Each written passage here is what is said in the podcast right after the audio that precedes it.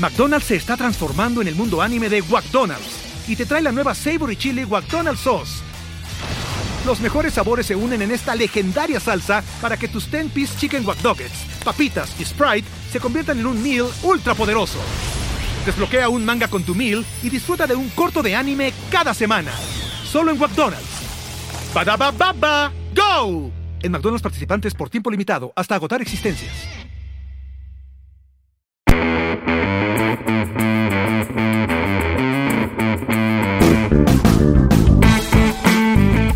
Hola a todos, soy Diego Barrazas y bienvenidos a un nuevo episodio de Mentes. Mi invitado el día de hoy se llama Martín Hernández. Martín es editor de sonido, el encargado de supervisar y diseñar todo lo relacionado al audio de las películas de los directores con los que trabaja para que sus obras se disfruten lo mejor posible. Martín ha conquistado galardones de ceremonias como los premios de cine de la Academia Británica, los Goya, los Ariel y los Golden Reel, además de haber tenido numerosas nominaciones, entre las que destacan dos a los premios Oscar por la película Birdman y The Revenant. Ha trabajado codo a codo con directores como Sean Penn, Guillermo del Toro y especialmente Alejandro González Iñárritu, a quien conoce desde que trabajaban juntos en radio en WFM. Con el dominio del sutil pero fundamental arte del sonido en el cine, Martín le ha dado esencia a cintas como Babel, El laberinto del fauno, Amores perros y la película más reciente de Iñárritu, Bardo. Aquí les dejo este nuevo episodio con Martín. Fue grabado a distancia, así que les pido un poco de paciencia, pero espero que lo disfruten bastante porque tiene mucho que decir.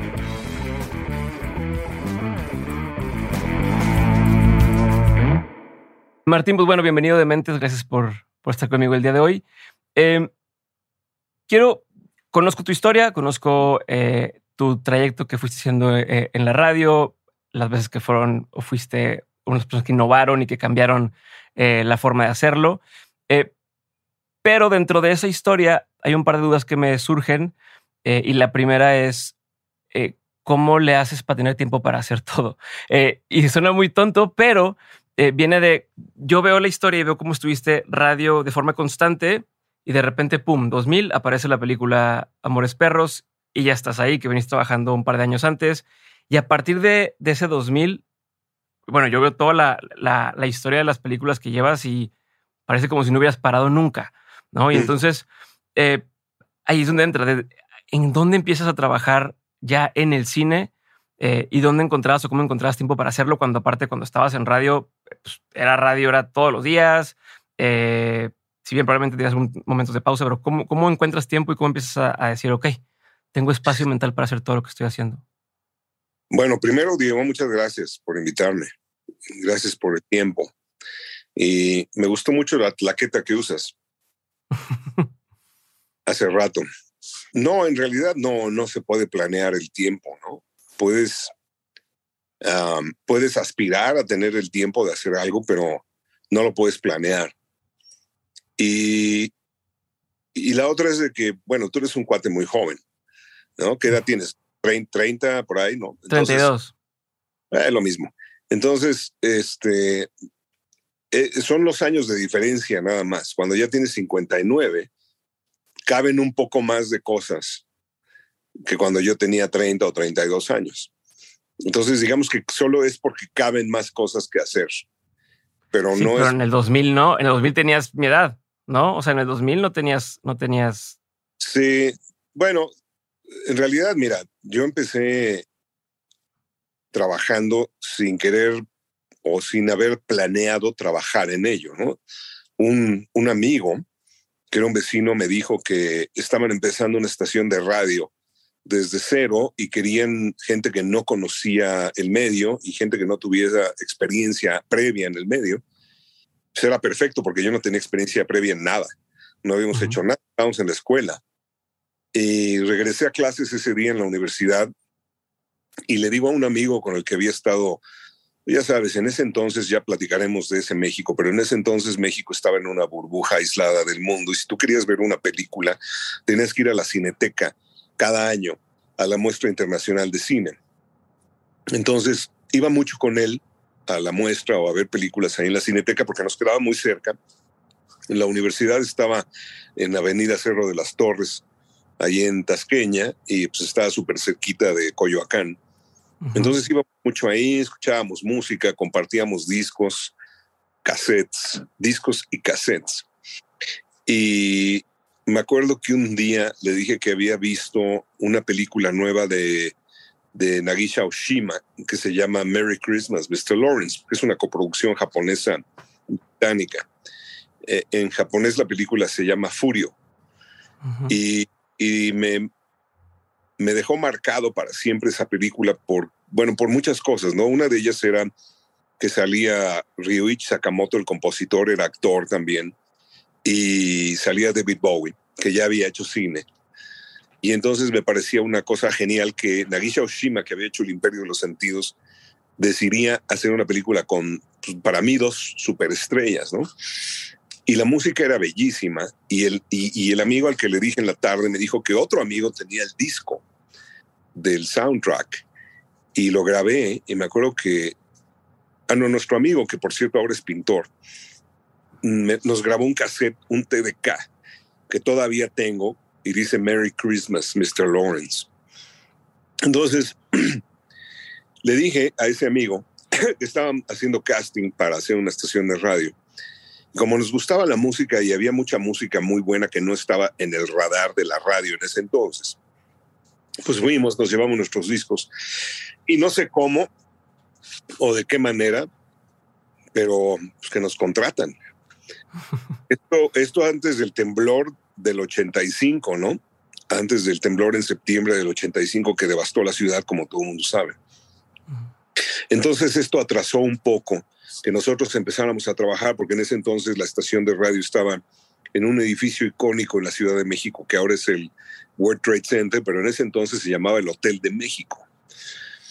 Entonces, después del el temblor del 85 en septiembre, mueven toda la estación de radio a una casa, literalmente una casa, en, un, en una parte de la ciudad muy bonita, icónica también, que es este, eh, eh, la parte de atrás de Insurgentes eh, Sur, que es casi colonial, y hay una callecita ahí que se llama Carrachi, ponen una casa ahí, y ahí es donde entramos, a esa casa. ¿no? No sé cómo nos contratan, yo estoy en la mañana y al mediodía está mi amigo. Y entonces este amigo con el que entramos y yo, ninguno de los dos teníamos el propósito o en la mira, ni siquiera la intención de empezar a trabajar en radio. Nada más era un subproducto de lo que nos gustaba hacer.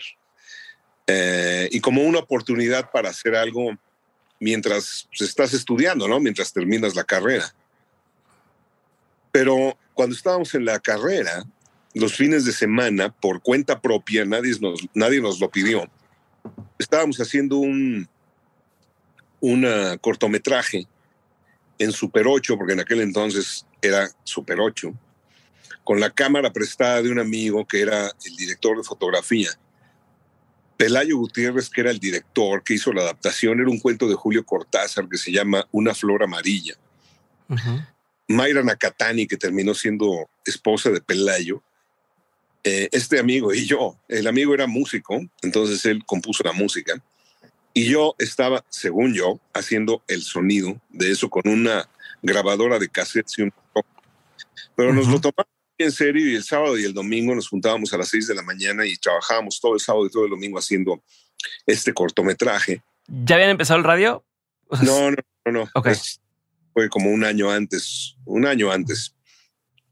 Pero vaya, hacíamos ya muchas cosas juntos. Entonces, bueno, mi amigo termina entrando a la radio y después se convirtió en director, es Alejandro, ¿no? Que es una historia que ya conoces.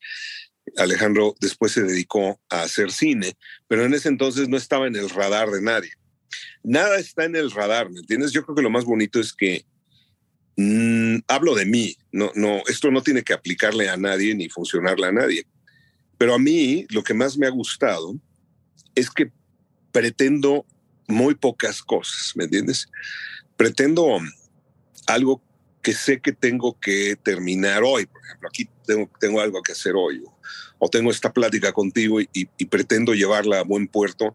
Pero si me preguntas, oye Martín, de la plática qué vas a hacer, solo tengo dos cosas en el radar, las cuales igual de probables o improbables, ¿me entiendes? Entonces, prefiero ir así, como muy a corto plazo, que mm, haber planeado, pues mira, es que voy a estudiar esta cosa porque yo cuando termine voy a entrar a tal empresa y entonces me van a... Nunca he podido tener esa mente tan esquemática, tan pragmática que, que funciona, ¿no? Evidentemente, pero a mí no ha funcionado. Entonces, ninguno de los dos estábamos ahí porque habíamos decidido estar ahí, sino porque nos gustaba. Y nunca nos sacaron de la estación de radio. Nos quedamos ahí seis años y nos fue encabronadamente bien. Y muchas personas en la Ciudad de México de nuestra generación y algunas generaciones abajo todavía se acuerdan más de nosotros por esa época de radio que por, que por otra cosa, ¿no? Eh, en México, evidentemente.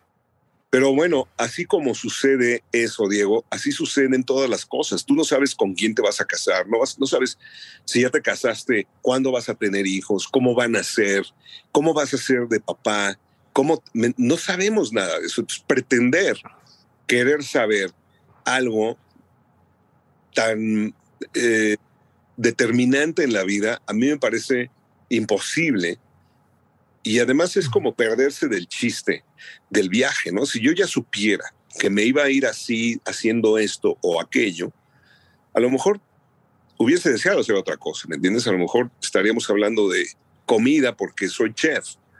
Y no lo sé.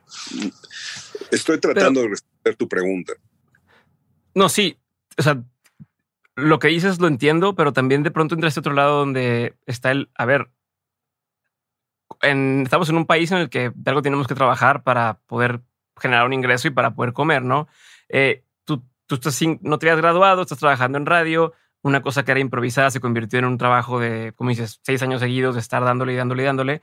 Eh, ¿Cuándo empiezas a pensar en qué es lo que viene hacia adelante? No, eh, entraste chavo, creo que recuerdo dices tenías como 19 años cuando entraste a trabajar en radio pues todavía uno está en la parte de, del rock and roll y la vida y, experimentando.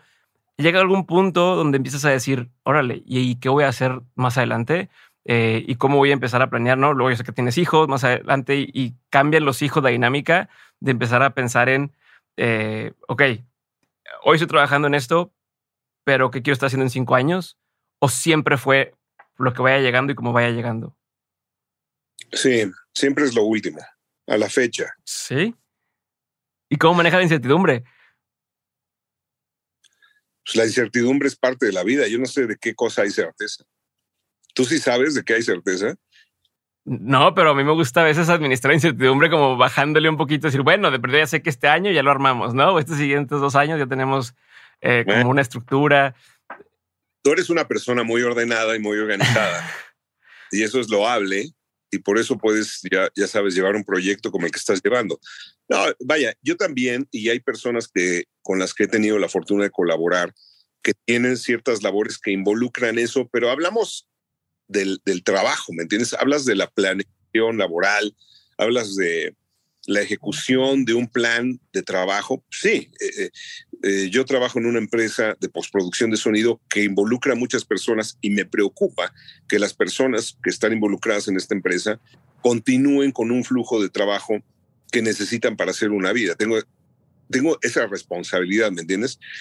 Pero hay, la verdad, tenemos solamente un rango de planeación y de manejo. El resto lo dejamos mayormente al azar. Los, proyectos pueden llegar o no pueden llegar, el mercado puede cambiar, todo es en realidad, todo tiene una fragilidad enorme. Entonces, mis planeaciones son vulnerables a una hoja de Excel y a un calendario y a un presupuesto y a que sucedan. Pueden no suceder. Eso no quiere decir que no planeo absolutamente nada. ¿entiendes? Si, pero mis planeaciones son, insisto, muy breves, muy cortas. Es como, yo sé que teníamos esta entrevista, pero no planeaba que tenía otra reunión antes, que empezó tarde, que fue una junta de trabajo de un proyecto nuevo. ¿Me entiendes? Yo no podía calcular nada de eso. Tuviste a bien aceptar entrar una hora después. Y vaya, a eso me refiero yo creo que con que es mejor aceptar la incertidumbre que dar por hecho la certeza de que los planes se van a cumplir. Decía por ahí Juan José Arreola, seamos realistas aceptando que toda liebre es gato. Ok, Ok. Sí, a ver, y en todos los aspectos me imagino qué pasa. O sea, ustedes, por ejemplo, en las películas tienen cierto presupuesto, tienen cierto eh, time frame que dices, quiero cumplir en estos tiempos, mm. eh, pero surgen cosas. ¿Cómo decides también, en ese sentido, cuando sí seguimos dejando que el destino juegue lo que tenga que jugar y cuando empiezas a controlar y decir, ok, pues podríamos seguir haciendo 10 versiones más de este sonido eh, o de este intento y cuando dices, no, o sea, a lo mejor no es el perfecto, pero hay que cumplir en estos tiempos y en estos recursos. Sí, eso nos pasó mucho, bueno, pasa todo el tiempo cuando estás haciendo un film y sucedió mucho con Bardo, justamente porque en aquel entonces la película duraba casi cuatro horas y en teoría nosotros solamente íbamos a tener seis meses para hacer todo el sonido, contando las versiones, los cambios de efectos visuales, la mezcla, absolutamente todo lo cual yo veía como una improbabilidad. Esto iba a ser un fracaso más para mí. Y tuvimos a bien, afortunadamente, involucrar por recomendación de Darius Conji, que es el fotógrafo de la película, eh, el nombre de Nicholas Becker, que había trabajado ya en México y había trabajado hace muchos años conmigo eh, cuando estábamos haciendo Hellboy. Él es un artista poli y ahí lo conocí en una comida en esa época conocí también a Ken Yasumoto, que es supervisor de sonido y diseñador de las películas de Gaspar Noé. Y em, eh, eh, vaya, tener ya un equipo más sólido, más eh, interesado, abrió las puertas no solamente a que otra manera de pensar trabajaran en favor del film, sino también abrió las puertas para que nos pudiéramos distribuir las escenas y trabajar de, de manera más eficiente, pero cuando todo esto sucede y empiezo a ver el nivel de detalle que, como siempre, tiene Alejandro en cada secuencia, cada shot está cubierto por capas y capas de información sonora, me doy cuenta de que a ese ritmo no vamos a poder terminar ni lejanamente, ¿no? Porque además Alejandro es un director que quiere en el cuarto de edición, en un lugar como este, tener ya el 99.9% de la aproximación final de cómo va a ser. Si no piensa que no vamos a llegar nunca, aunque conoce muy bien cómo es el proceso y sabe que en la mezcla, en una sala mucho más eh, integrada que este cuarto de edición, vamos a terminar mezclando. Aún así, él en un cuarto de edición de audio como este, quiere tener el film en casi su manera final. Entonces, ese nivel de detalle es imposible de mantener con un director tan exigente a lo largo de poco tiempo. Se imaginarán que esto requiere mucha inversión de tiempo y muchas personas trabajando de manera coordinada. Entonces yo tenía un equipo muy grande trabajando aquí en México y en Los Ángeles y voy a replantear la palabra grande. Cuando yo digo un equipo grande, estoy hablando de 15 personas que si ustedes leen los créditos de las películas, al final 15 personas es el equipo más pequeño de una película. Los equipos de efectos visuales son alrededor de 100, 200 personas haciendo efectos visuales. Entonces, 15 es para el audio, para el audio de Bardo. Entonces, tuvimos a bien incluir a los equipos de Ken, de Nico, la gente que ellos tienen, Carolina Santana, gente con mucho talento que se involucraron y que ayudaron muchísimo, porque además tenías que ser multitasking. Había que grabar cosas en México, en el California. Todos los ADR son como 800 cues de doblaje, de ADR, de recreación, de actores en detalle, de, en fin, era monumental el trabajo. Entonces yo no podía porque todavía no tengo el don de la ubicuidad, estar aquí haciendo eso, estar haciendo las grabaciones, ir a California, tener los extras, grabar a los grupos, regresarme a los, y al mismo tiempo estar en Los Ángeles al lado del negro editando. Entonces, todo eso lo puedes planear, pero es a corto plazo. También esa es una planeación de unos cuantos meses, ¿me entiendes? Es un calendario muy concreto, pero es un calendario de unos cuantos meses. Afortunadamente tuvimos en vez de seis, tuvimos 12 meses para hacer todo el trabajo. Créeme, tampoco es un lujo, ¿no? Películas así, Top Gun, Avatar, ese tipo de films, son dos años, dos años y medio, en que editas, grabas, mezclas, haces premezclas, previews, regresas, mezclas la final. Eh, eh, eso toma un, gran film. Ok, y entonces esto lo hicieron en 12 meses, pero mi pregunta era un poco, o sea, me contestaste una parte de la pregunta, pero la otra parte era, ¿cuándo decides donde ya hasta aquí está bien? ¿Es por tiempo o, o es porque dijiste, esto ya quedó como tenía que quedar mm. y, y aquí se entrega? Bueno, son múltiples factores, en realidad no hay una sola respuesta. Mayormente la respuesta termina siendo el director. El director sabe que ya tiene que retirar las manos de la consola de mezcla y tenemos que hacer el print master y entregar la película. Entonces ahí es donde termina todo realmente.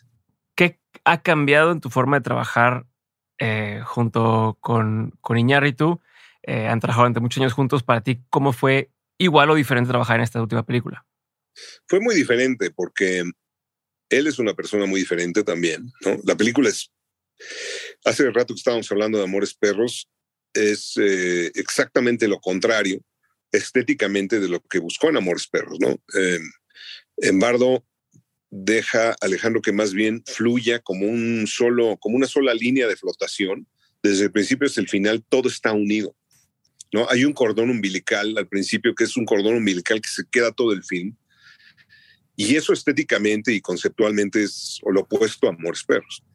Pero pues, evidentemente pues, Alejandro es un, es, un, es un ser humano distinto, no tiene otra madurez ahora y está más bien intrigado en cuando ya tenemos la edad que tenemos, estamos más bien intrigados con ver hacia dónde va todo esto, ¿me entiendes? Que eh, vas dejando ir cosas que ya sabes que no vas a poder tener, vas dejando ir personas que ya sabes que no van a poder estar. Em, vas saboreando la idea de que se van las cosas, ¿me entiendes? Y se va tu, tu salud, lo que tenías, la, juventud, todo eso se va a tener que ir.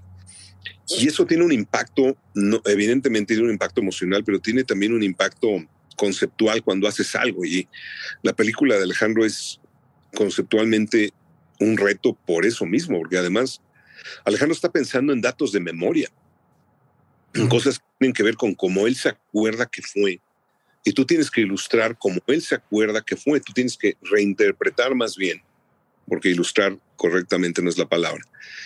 Te tienes que reinterpretar más bien cómo es que estaría el estado sonoro de esa memoria. Y ese viaje fue un reto enorme. El, el estado mental de Alejandro en este film es puntual, súper eh, dispuesto a seguir buscando y no necesariamente estábamos dándole a la primera esto. Insisto, si, si Nico Becker no, no hubiera entrado a darle una perspectiva nueva a muchas escenas, Ken Yasumoto en otras, y luego haber mezclado estos trabajos editoriales, yo creo que la riqueza de este trabajo no hubiera llegado a donde está ahora. Y ahora que estoy hablando de, sonido, lo he comentado en otras ocasiones, digo, creo que el, el, film suena más como un álbum conceptual. Si tú lo oyes y no ves la película, lo puedes ver. Puedes apagar la imagen, ponerte los audífonos y, e irte con el viaje sonoro de la película. Y luego regresas y la puedes ver y ya ves de qué, ¿me entiendes? Pero la vas a hacer tuya con oírla. O sea, es suficientemente entretenida, tiene suficiente información el álbum per se, como es la película. Y, Alejandro dice mucho que es un, es un medio audiovisual aquí, sobre todo porque el audio es primero, por eso es audiovisual. Sí, de hecho, escuché que menciona que es como para el 75% o un poco más, incluso dice 85% eh, de importante el audio eh, sobre todo lo demás. Eh, a ver, ahorita me explicas, por ejemplo, The Revenant yo ya la vi hace muchos años, pero ahorita que me explicaste esto de, oye, pero ¿por qué el, río debe ser una cierta forma y demás? Me hace querer volver a escucharla, para, o sea, volver a verla para entender. Creo que lo voy a poder interpretar de una forma distinta o entender cosas distintas. Así como eso, ¿qué cosas hay eh, o qué tendría que yo saber para entender o apreciar de una forma distinta eh, Bardo? Sí. O sea, a, como lo hubiera hecho sin saber nada, ¿no? Sin haber escuchado esto. Sí. Sí, eh, eh, eh, yo creo que lo importante es la experiencia y dejarte ir, ¿no? Pero uno, uno de los de las eh, iniciativas o las intenciones muy peculiares de Alejandro es que algo siempre en las escenas está como raro, como que no debería de estar ahí. Siempre hay un remanente de que algo no es mm, o no tiene la proporción que debería de ser o no necesariamente ese sonido debería de provenir de ahí. Como los sueños. Ajá, exacto. Entonces hay una, hay una presencia que es más bien representativa de lo que están sintiendo y no es necesariamente o para nada es la representación real de lo que estás viendo. Como los sueños, como bien dices. Ok. ¿Qué, qué, qué significa? O sea, una vez que haces esta, este film, ¿qué significa para ti el si tiene o no tiene premios pensando en lo que has hecho anteriormente? ¿No? Y, o sea, para ti, ¿crees que esto es. Te voy a decir dos cosas profundo de mi corazón y son de verdad verdaderas ambas. Uno es que yo sí espero que le den premios al film, ¿no? Como, como film, por una razón muy sencilla. Es muy difícil hacer un film que sea interesante, que llame la atención, que lleve a la gente al cine, que mantenga la industria, por la misma razón que aprecio Top Gun. ¿Me entiendes? Es decir, es un estilo de cine que está a punto de desaparecer por completo para siempre un cine de, de una veracidad que no necesita, no porque esté mal, pero es una veracidad que no necesita recurrir a la recreación en una computadora para hablarte de la realidad o de una realidad de fantasía, como quiera que sea el caso. Ese tipo de cine, que tiene un costo muy grande, es una película muy complicada, ese está a punto de desaparecer como tal por un cine más sencillo, más elemental si quieres. Es una, ahí hay una pérdida, es como la pérdida, como la pérdida del lenguaje, cuando hemos perdido palabras para expresar lo que realmente nuestra cabeza quería decir, es una pérdida. Para mí es, es un retroceso en la humanidad. Teníamos la palabra y se nos fue. Teníamos la forma de decir cómo era y se nos fue, se nos olvidó. El cine se nos va a olvidar y se nos va a ir y va a ser un, retroceso, ¿me entiendes? Vamos a pasar a otra cosa, va a ser diferente. Pero ese cine, con esas eh, mayúsculas que implica hacerlo así, está por, por desaparecer. Entonces, por eso espero que tengan muchos premios. Espero que Bardo tenga muchos premios. Si le toca a uno al sonido, es una buena noticia que tienes que estar muy feliz y compartirla y celebrarla. Qué bueno. Y, después, si eso sucede, pues lo guardas en el cajón y ya.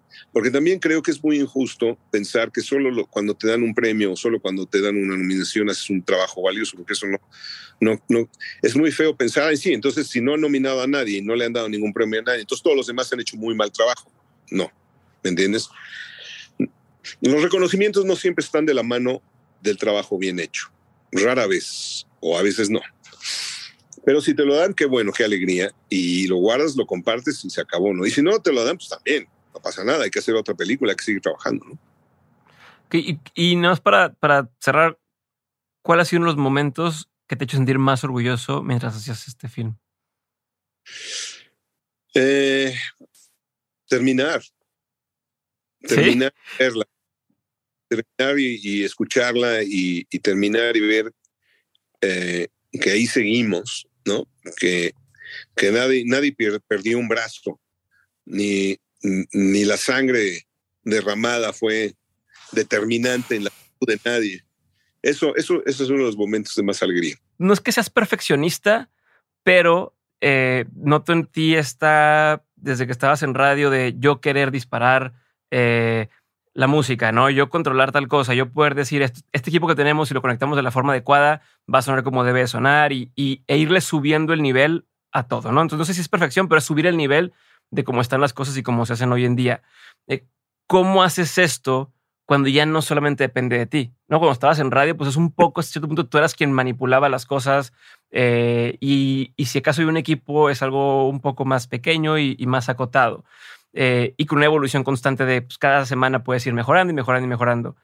cuando son producciones como esta, que tienen un inicio, un fin, ya está y ya fue, ¿no? O equipos que se integran que solamente trabajan para este proyecto y después eh, cambian.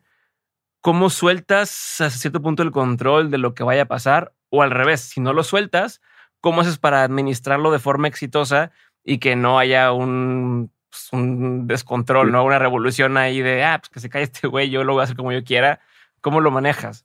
Es una muy buena pregunta, Diego, porque no, nada puede sustituir la experiencia. Yo creo que eh, nacimos, como ya habrás inferido, de una, de aprender, de hacer las cosas, de aprender en la praxis y, en gerundio, haciendo, grabando, mezclando, ¿me entiendes? Lo, y como no teníamos entonces un sistema y era muy difícil en, en ese entonces comunicar el sistema, pues terminábamos haciéndolo nosotros mismos para trabajar con el tiempo que teníamos.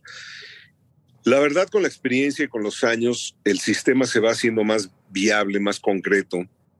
Es muy diferente eh, la manera en que trabajamos hoy en día que hace 22 años cuando hicimos Amores Perros por múltiples razones. No solo porque el sistema en aquel entonces era extremadamente caro, había muy buen sonido, evidentemente, pero no era tan detallado ni tan complejo como ahora, porque era extremadamente caro hacer un film, como nosotros lo queríamos hacer. ¿no? Amores Perros nunca pudo llegar al lugar en que originalmente queríamos que quedara en términos de audio, y no llegó porque no teníamos la experiencia, yo no tenía la capacidad, la experiencia y el presupuesto y el tiempo para haber hecho un film como lo visualizábamos. Entonces, para mí el sonido se quedó en la pretensión de lo que nos hubiera gustado que fuera. Pero hoy en día, te puedo decir que edito en este cuarto de edición elementos que sé que van a estar finalmente en el soundtrack que se va a distribuir en todo el mundo, independientemente de que pasa por la sala de mezcla, por las manos de John Taylor o de Frank o de Ken. Finalmente, en realidad, eh, la tecnología nos ha ayudado y además también la experiencia a planear los sistemas de producción. Hay un sistema de edición y de producción muy concreto que no inventé yo, que es un sistema que se inventó en la industria. Eh, en este caso, pues en la industria norteamericana que ha trabajado como industria por casi 100 años. Entonces, bueno, eso ya lo puedes comunicar. Hay escuelas ya de sonido en México que tienen personas que salen bien preparadas, con poca experiencia o nula experiencia, pero ya tienen suficiente preparación como para entrar a, un, a una dinámica que les va a permitir potencializar lo que saben y ganar experiencia en poco tiempo. Entonces, son especialistas en diálogos, son especialistas en asistir diálogos, son especialistas en efectos, ¿me entiendes? En el momento en que estamos haciendo especialidades, entonces ya puedes ir incrementando el número de niveles de detalle de cada especialidad, sin ahogar a cada uno de los editores con responsabilidades y labores editoriales que no les competen, porque están en manos de otra labor editorial o del mixer. No, no nos dedicamos a apagar fuegos, que antes era el problema. Todo estaba tan mal hecho que para cuando llegaba a las manos finales de la mezcla de la película tenías que más bien arreglar problemas de raíz fundamentales que no habían sido arreglados previamente. Entonces, eso no lo hacemos. La manera más profesional de todo esto es que necesitamos potencializar el talento de las personas, necesitamos aprovechar la experiencia que tenemos y necesitamos llegar a buen puerto. Esto no quiere decir que no vamos a tener descalabros en el camino, esto no quiere decir que te va a costar trabajo hacer las cosas, pero por lo menos ya hay un esquema y un orden. Entonces, eso yo lo aprendí. Si yo hubiese querido ser eficiente antes, lo hubiera aplicado antes. Ahora que soy más eficiente, lo aplico porque necesitas tener un esquema de coordinación de distintos grupos editoriales y departamentos para que no solo yo, sino el film y cada uno de los editores sean también personas más eficientes y más felices. ¿Por qué no lo aplicaste antes? Porque no lo conocíamos. Ah, pero una vez que lo conociste, lo aplicaste, o sea, lo empezaste a aplicar. Eh, o sea, estamos aplicando uh -huh. en el proceso porque cuando lo empezamos a intuir nos dimos cuenta de que era muy costoso por poner un ejemplo muy práctico para, para ser un poco más claro. Si tú en México hace veintitantos años querías tener un equipo de 12 editores y dentro de esos 12, a lo mejor dos son el mix, uno es el mixer o dos son mixers. Bueno, eso hace 20 años era improbable. Hace 20 años normalmente era una persona o dos. Eso era un claro ejemplo de que no iban a poder llegar a ningún lado correctamente. No, una, el sonido de una película no lo puede hacer una persona o dos. Ok, sí, pero si le toma tres años. O sí, pero mal. Entonces, cuando empezábamos hace 20 años, el promedio en la industria hollywoodense de trabajo, de equipos de trabajo, eran 10, 12 personas, 15 personas. Eso era impensable en México. Cobrar eso no te lo iban a pagar. O si te lo pagaban, algunas personas en ese entonces preferían quedarse el dinero ellos y trabajar él mismo haciendo todo. Ok. Mala idea. Entonces, poco a poco, mi equipo de trabajo y yo fuimos aplicando la idea de que se puede incluir gente especializada, les puedes pagar bien y el resultado es mucho mejor que si yo pretendo hacer todo, lo cual no lo recomiendo. Eh, y una duda sobre eso. Eh, aparte de que era más caro en ese entonces, ¿tenía que ver que había menos presupuesto? O, o sea, porque ahorita me, hablas me, decías, era muy caro, pero ahora me cuentas de tienes especialistas para cada cosa y demás. Entonces ya no sé si también ahora sigue siendo igual de caro o hay más presupuesto para poder tener equipos más completos? Bueno, antes no era caro. En realidad, si alguien te dice que antes u hoy hacer una película en México es caro, está mintiendo. No es caro, es un acto heroico, eso sí. Hacer un film en México por otras razones, por otras múltiples razones, es, es un acto heroico. Pero bueno, hacer un film independiente en el mundo es un acto heroico. Pero hoy en día existen suficientes argumentos en la mesa como para sostener que el presupuesto de un film merece atención.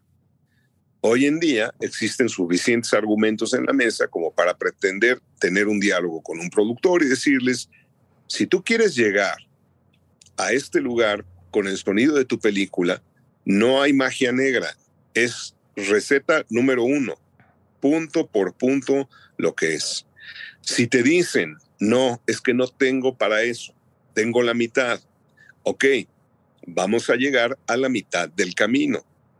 No es que yo no quiera, es que esa es la realidad. Es como si tú quieres llegar a Acapulco, vas con el tanque vacío a la gasolinera, le dices al que te va a servir la gasolina que te llene el tanque, pero que solo le vas a pagar la mitad del tanque. te va a decir que no puede hacer eso que solo te va a servir la mitad del tanque. Y tú le vas a explicar que no, no te sirve la mitad del tanque porque quieres llegar a Acapulco. Pero ese no es problema del que te está dando la gasolina. Es tu problema porque pretendes llegar a un lugar donde ya sabes que no vas a llegar. Si el de la gasolina te vende la mala idea de que con medio tanque llegas, que no te preocupes, que porque son amigos y porque es cine independiente y por echarte la mano te va a poner medio tanque, pero que te jura que te va a ayudar a empujar el resto del camino en lo que llegan a Acapulco cuando se les... Eso es lo que pasa en el cine nacional.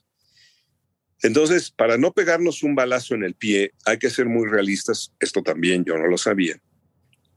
Y nunca decirle a un amigo, yo te ayudo, no te preocupes, lo hacemos con el dinero que tienen. Error, grave error. Y además te estás mintiendo y además vas a quedar mal y va a doler.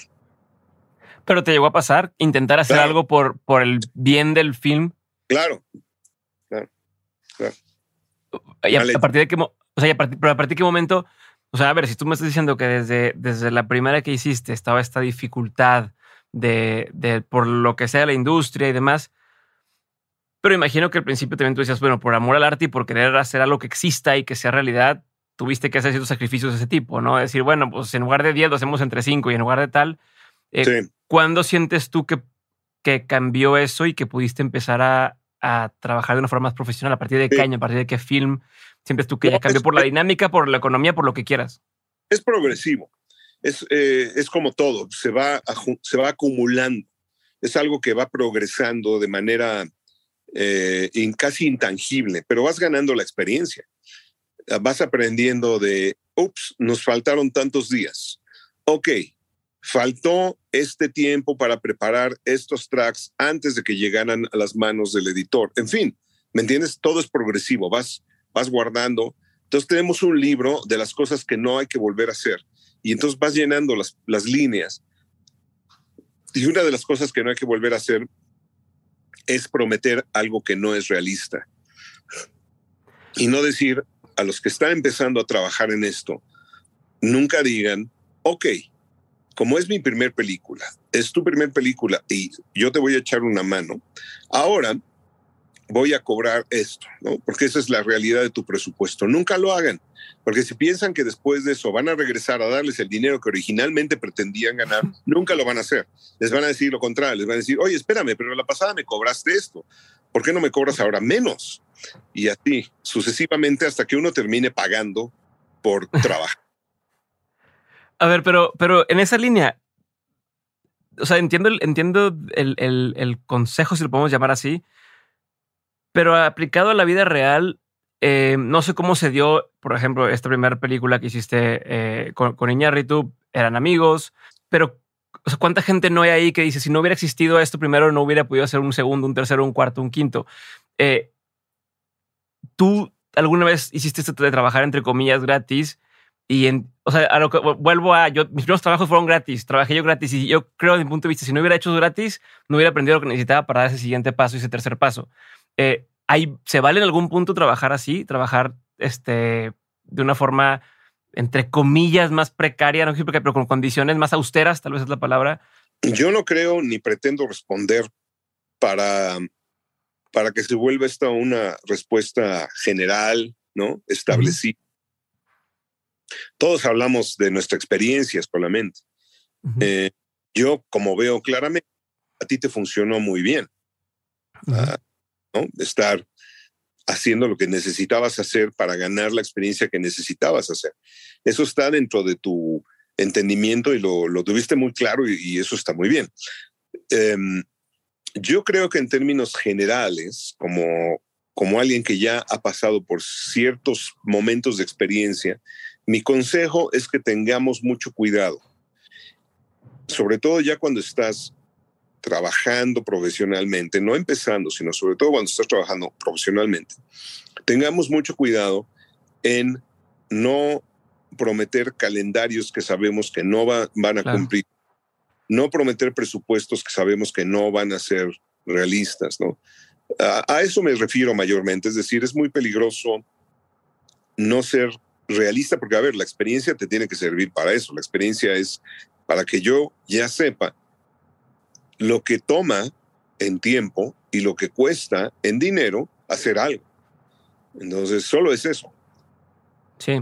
O sea, y lo que es no, como consejo general, sino como a ti, como te fue en la feria, eh, tú, tuviste, tú tuviste que ir aprendiéndolo sobre la marcha, ¿no? Sí.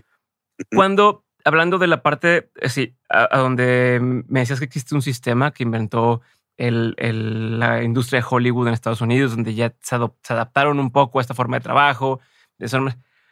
¿Sientes que hubo una diferencia de pasar de hacerlo a tu forma a hacerlo de esta forma más eh, consensuada?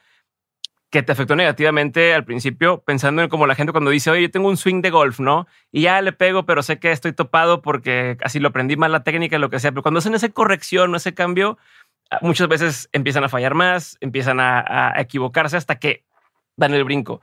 ¿Pasa lo mismo contigo? ¿Pasa lo mismo en la industria de, de adaptarse a una forma de hacer las cosas y que vale madre todo? Sí, absolutamente. Pasa exactamente lo mismo. Es, es mucho más fácil ahora porque utilizamos ciertas herramientas y técnicas que son similares en todo el mundo. Entonces yo puedo tener editores trabajando en Los Ángeles o en Finlandia o en España o en distintas eh, ciudades en México, ¿me entiendes? No, ese, ese, ese, se ha vuelto una especie de código universal y de un sistema de trabajo. Entonces sí, Ahora es mucho más eficiente hacerlo, es mucho más fácil hacerlo así y los resultados son, por ende, mucho mejores. Entonces, ah, esto no existía por múltiples razones antes. No existía porque la tecnología no ayudaba. Y en mi caso personal tampoco existía porque pues, los presupuestos de ciertos films no te permitían tener equipos tan nutridos de trabajo. Cuando digo tan nutridos, insisto, somos realmente pocas personas en la mayoría de las películas, ¿no? Ok. ¿Y cómo navegas este, este valle hablando en el tema profesional? Eh, o sea, ahorita te decía el ejemplo del golf, pues muchas veces lo hace la gente por, por diversión, por hobby, nadie te está, no, hay ningún compromiso y nadie espera nada, entre comillas, de ti.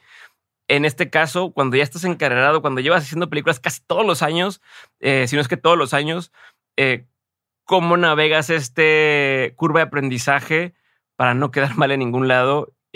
¿No? Este, este, a lo mejor síndrome del impostor de pronto que te pueda llegar a dar, de decir, puta madre, no sé bien, este güey en Argentina, este es el otro idioma y este no sé qué. ¿Cómo hacemos para que todo funcione? ¿Cómo lo, cómo lo administras y cómo lo manejas? Pues mira, eh, vas otra vez, vas trabajando una, vas trabajando una cosa a la vez. Lo primero que hay que hacer es establecer cuáles son las reglas del juego al comienzo. Esto, este es el calendario, este es el presupuesto, así vamos a hacerlo. Y después vas eh, organizando el día a día y la semana a semana. Es mucho más fácil cuando ya partes de una base sólida y sabes quiénes están involucrados, cuándo van a hacer las labores, porque además los departamentos cuando hacemos cine están todos entrelazados. El departamento editorial de imagen y lo que ellos hacen están eh, súper eh, eh, dependiendo de lo que nosotros hacemos y nosotros estamos dependiendo de lo que ellos hacen. Entonces mis, mis calendarios dependen del calendario y del cumplimiento del calendario de ese departamento. Pero ellos también dependen del director y todos dependemos en algún momento de efectos visuales, ¿me entiendes? Entonces cada una de estas partes tiene que ir cumpliendo su parte en la labor, en el calendario, en el presupuesto, porque es, una concatenación de eventos que van afectando a todos. Eh, así lo tienes que ir haciendo, es decir, es un poco planeado y es un poco al día a día. Bueno, tengo que ver por completo de tema. ¿Deseabas estar donde estás hoy? No, te digo que nunca, nunca planeé ni, ni tuve fantasías de qué iba a ser. Em, me gustaba hacer lo que hacía en el momento como me gusta ahora hacer lo que hacía en el momento, ¿me entiendes? Em, el fin de semana pasado, la semana pasada, hace unos días, fui a hacer unas entrevistas eh, como esta para, para Bardo concretamente, con, con el director de arte, eh, que es Eugenio Caballero, con la directora de vestuario, que es Ana Terrazas, con Alejandro, iba también Santiago Núñez, que hizo el sonido directo. Estuvieron en vía remota Nicolás Becker y Ken Yasumoto, ¿me entiendes? Yo no planeaba eso te llega un correo electrónico y te dice que tienes que hacer esto, que si puedes hacerlo. Muevo más o menos las piezas de rompecabezas aquí en Cinematic Media, donde estamos haciendo los proyectos que estamos haciendo ahora, y acomodo las cosas para poder ir esos días. Y, y en ese tiempo, el fin de semana, Alejandro y la gente de Netflix ponen una exposición de bardo física en unos foros entonces hay que ir a ver los foros, hay que ver cuál es el alcance del proyecto, qué tantos días vamos a tener y qué voy a necesitar para hacer unas piezas de audio para esa exhibición. En fin, todo eso te lo estoy diciendo porque no lo, yo no planeé nada de eso. Hace 12 días me hubieras platicado, oye, eh, una plática como esta te hubiera dicho que estoy aquí en México y aquí me quedo. Que es lo mismo que te diría hoy. Ya estoy aquí, regresé ayer y aquí me quedo. Pero no he planeado eso y no he planeado nada y quiero que así se quede. No planeé mis hijos. Ok. O sea, pero ¿existe en ti algún deseo de algo hacia adelante? Pensando, a lo mejor personal, no, pero profesionalmente hablando, que digas, uff, me encantaría lograr hacer esto. Sí, quiero ser, quiero sufrir lo menos posible y quiero ser lo más feliz que se pueda. Ok. Ok. ¿Hay algún proyecto por el cual hayas o sea, tú hayas ido a buscar o todos te han llegado? No, no, yo, yo, he tocado mucho las puertas porque lo conocí aquí en México de Darren Aronofsky. Cada vez que sé que va a empezar algo, le escribo. Y porque él siempre me dijo, oye, me encantaría. Entonces, siempre que sé que va a empezar algo, le escribo, pero siempre me contesta, no, creo que voy a hacer esta vez otra vez la película con, y, me pone el, con el que va a trabajar. Eh, también tuve muchas ganas de trabajar en, en, el film que después se convirtió en Nope. Ajá. Ya sabes, este, tuve el guion, me entrevisté con el editor, un cuate increíble, pero no, pues ya no se dio, se atrasaron, Alejandro se adelantó un poco con lo de Bardo, después estábamos terminando la pandemia de alguna forma, y pues ya no se pudo hacer nada. Eh, sí, no, ha habido varios proyectos que, me gustaría hacer, pero pues no, no salen. A ver, pero entonces, ¿cómo es esa dualidad? O sea, ¿cómo es el, o sea, ¿cuál es la diferencia entre decir, me voy a quedar sentado esperando a que pase lo que tengan que pasar, porque no tengo expectativas, porque no tengo este deseo de trabajar en un proyecto en particular, pero a la vez sí conseguir proyectos y sí conseguir espacios. O sea, ¿dónde está la, la dónde se pinta la raya? Sí.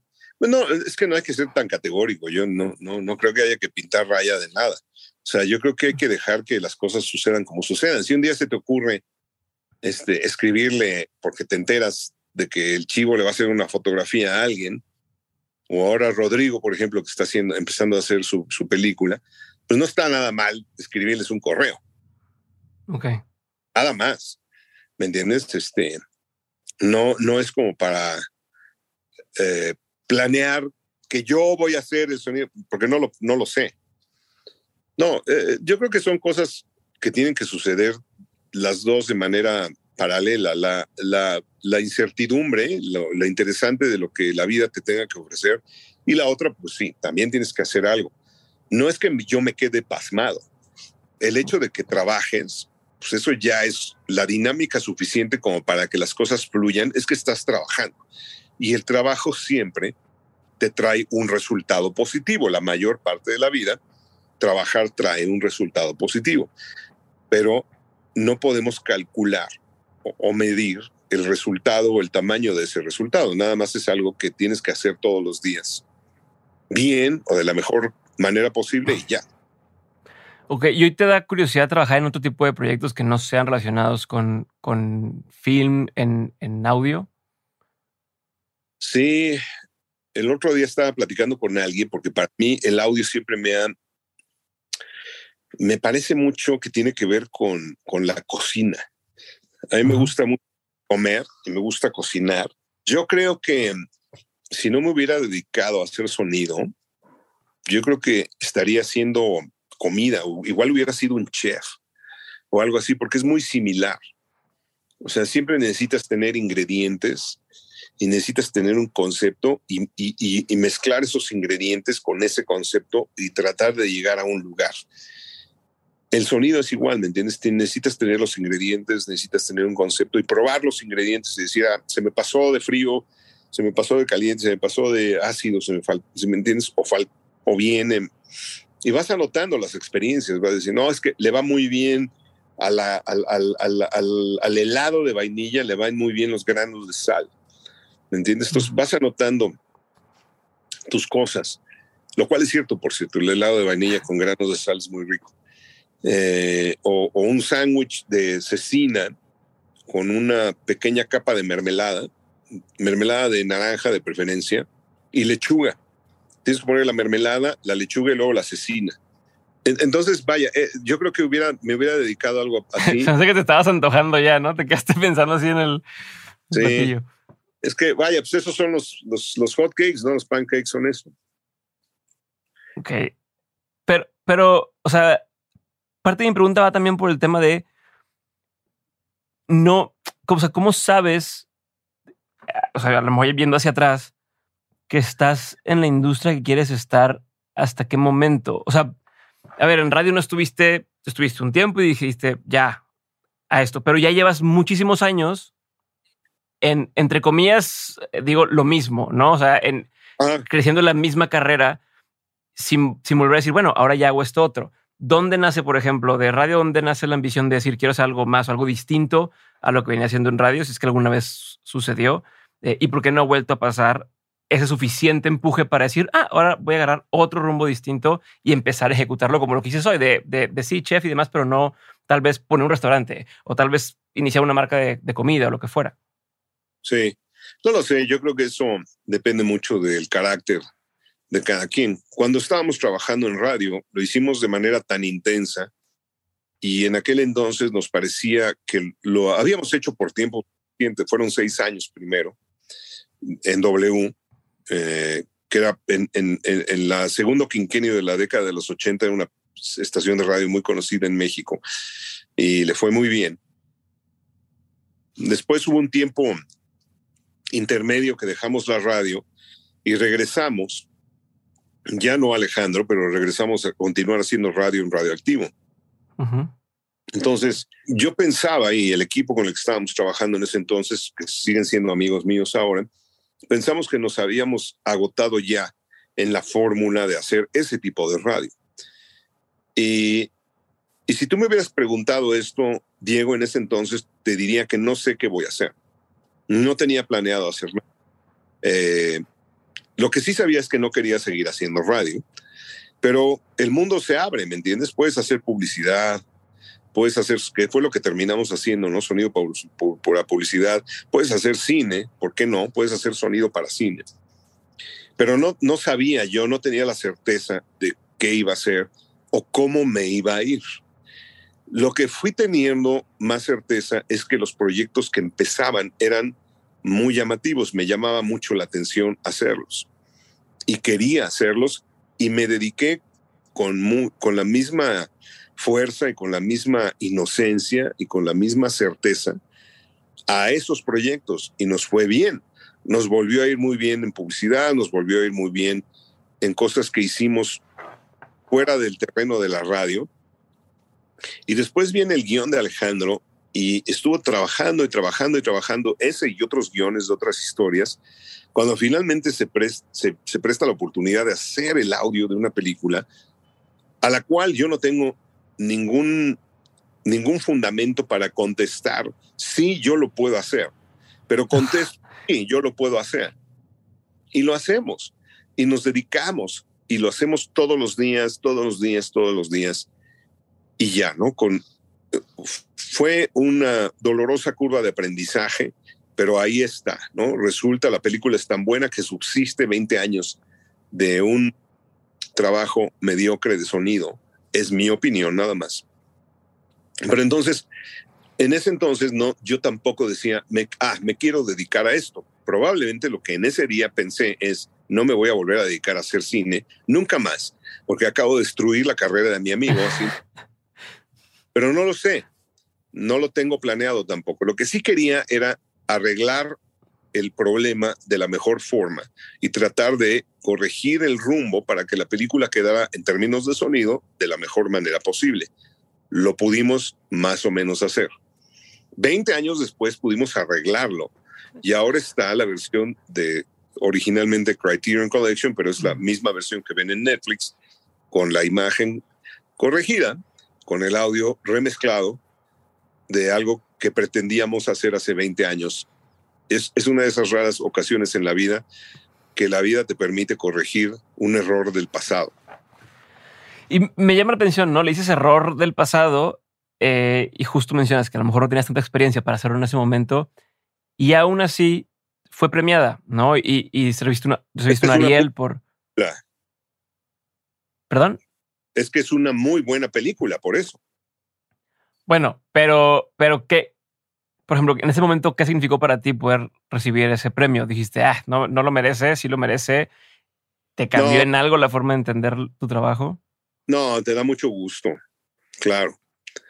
Luego también, si te soy franco, muchas veces que yo estoy muy frustrado con algo, muchas personas que ni siquiera me conocen ni nada, piensan, oye, no, está muy bien, Fíjate que quedó el sonido, ¿me entiendes? Entonces yo no sé, tengo varias opciones ahí. O me doy cuenta de que estoy obsesionado con algo que no era ni siquiera relevante, que no tenía nada que ver, que lo dudo. O dos, pues la mayoría de las personas no les importan las cosas que a mí me importan y que están viendo otra cosa como debe de ser. O tres, pues no es tan importante y no pasa nada. Pero eh, si es importante para el director, entonces es muy importante. Y el primer filtro de todo esto es el director, ¿no? Si para él es algo importante, más vale que lo tomes en cuenta y lo lleves a cabo, ¿me entiendes? Porque eso es algo lógicamente primordial en la lista de importancia, ¿no? Entonces, pero bueno, sí, tienes razón, uno termina aceptando las cosas con gusto. Cuando te dan un premio es algo que agradeces y que tienes que compartir. Y después ya lo guardas en el cajón y ya se acabó, ¿me entiendes? Ok, y ha habido estos premios donde digas, a ver, muy dentro de ti digas, no me lo merezco tanto porque sé que puede haber estado mejor en esta idea de poder hacer mejor las cosas siempre y demás. Mis, mis hijos son un premio. Yo cuando los veo, ayer en la noche que estaba durmiendo a mi hija, es un premio. O sea, ¿en qué momento te pueden dar eso? ¿Cómo un ser así está en tu vida? ¿Qué tienes que hacer para que eso sea así? Es un premio, ¿me entiendes? O sea, estoy tratando de estar consciente siempre de ello y no echar a perder eso que tengo, ¿me entiendes? Porque se me da muy fácil echar a perder las cosas. O sea, soy peculiarmente eficiente echando a perder las cosas y quedando mal con la gente. Entonces, no quiero quedar mal con algo tan importante, con un premio así, ¿me entiendes? Entonces, mis hijos me han hecho pensar en muchas cosas que antes no reparaba, que no, no pensaba para nada, ¿me entiendes? Eh, yo pensaba que en el trabajo todas las personas tenían que dar exactamente lo mismo que yo estaba dando y no esperaba menos, ni esperaba una querella al respecto, más bien era como, o, son cómplices o no, ¿me entiendes? Y eso no se puede hacer. Con los seres humanos son seres humanos y cada uno está en su derecho de, de, disentir, de disentir, perdón, de decir que no están de acuerdo, que piensan diferente. Y eso lo aprendí cuando tuve hijos, ¿me entiendes? Entonces, es un premio, insisto, porque son, son un premio per se por las personas que son, pero también son un premio por lo que te vienen a enseñar, ¿no? Son como pequeños senseis que están ahí y ya saben y uno más bien trata de no, bueno, yo trato más bien de no meter, de no regarla y decirles, no, no, no, ustedes no saben nada, aquí llegaron a este mundo a que nosotros les enseñemos lo, lo que hay que hacer, quiénes son, para qué son buenos, los vamos a mandar a la escuela, les vamos a decir, ¿me entiendes? Y eso es, todo eso es bullshit, no es cierto. O sea, aparte de esto que mencionabas, ¿qué tipo de cosas te han enseñado a tus hijos? ¿O qué has aprendido de estarlos viendo? Eh, eh, te enseñan mucho mismo, me enseñan mucho de, quién son, de quién soy, porque evidentemente como han heredado rasgos genéticos de su mamá y de mí, pues también heredan rasgos que no los ves, pero que son rasgos genéticos también en el carácter, en la memoria, en las formas, en los gustos, ¿me entiendes? Y te enseñan cosas de ti porque resuelven bien o mal ciertos momentos en la vida y si eres sensible y estás ahí en el radar viendo cómo son, te das cuenta de que son un espejo, ¿me entiendes? Entonces, te estás viendo también y dices, chin, así soy yo también, para bien y para mal. A veces dices, qué padre, esto lo aprendieron de mí. Y otras veces no, dices, carajo, qué triste, esto lo aprendieron de mí. No lo aprendieron de mí, lo, se los heredamos, ¿me entiendes? Eh, mi hijo probablemente se quede sin cabello, aunque él desista de la pero no es porque yo lo desee, es una información genética que traemos. Eh, mi hija es artista, canta, dibuja, pinta, edita. Increíble, tiene 11 años y hace todo eso, ¿me entiendes? Entonces, eso yo no se lo enseñé, nunca ha tomado un curso, no nada, pero está en ello, ¿me entiendes? Entonces, te digo, yo creo que son un, espejo constante y que la vida te regale la oportunidad de tener un espejo para que te estés viendo en él de otra forma, de una forma muy contundente, pues eso, si eso no es un regalo, entonces yo no sé qué es un regalo. Eh, Martín, ¿cuál ha sido uno de los peores consejos que te han dado en tu carrera? No se puede. No era consejo, ¿me entiendes? Era como, como, a ver, mira, date cuenta. Te voy a poner un ejemplo muy concreto, justo en Amores Perros. Amores Perros, nosotros lo vimos siempre como una especie de cinema verité, de, pues es un documental por cómo está editado, pero también es un documental porque en sonido directo está grabado así. Esa era la forma de hacer el directo en ese entonces. Era un track donde venía ya todo mezclado. Los diálogos, todo estaban mezclado en un track del sonido directo. Hablo, el sonido directo es el sonido que se graba durante la filmación. Para los que no lo saben, el sonido de todas las películas se crea con múltiples capas de sonido a lo largo de un proceso muy, muy extenuante, muy detallado, de muchas capas de sonido que después se mezclan y ese es el sonido final de una película, no es el que se graba durante la filmación. Normalmente durante la filmación de una película solo se graban los diálogos. Entonces, imagínense una película como Amores Perros, el cúmulo de capas de sonido que necesitaba. En ese entonces, cuando nosotros vimos que Amores Perros sonaba a un documental, sonaba a eso. Ibas en el coche, en la escena original con la que abre la película, y está Gael hablando en plano contra plano, eh, y se oye.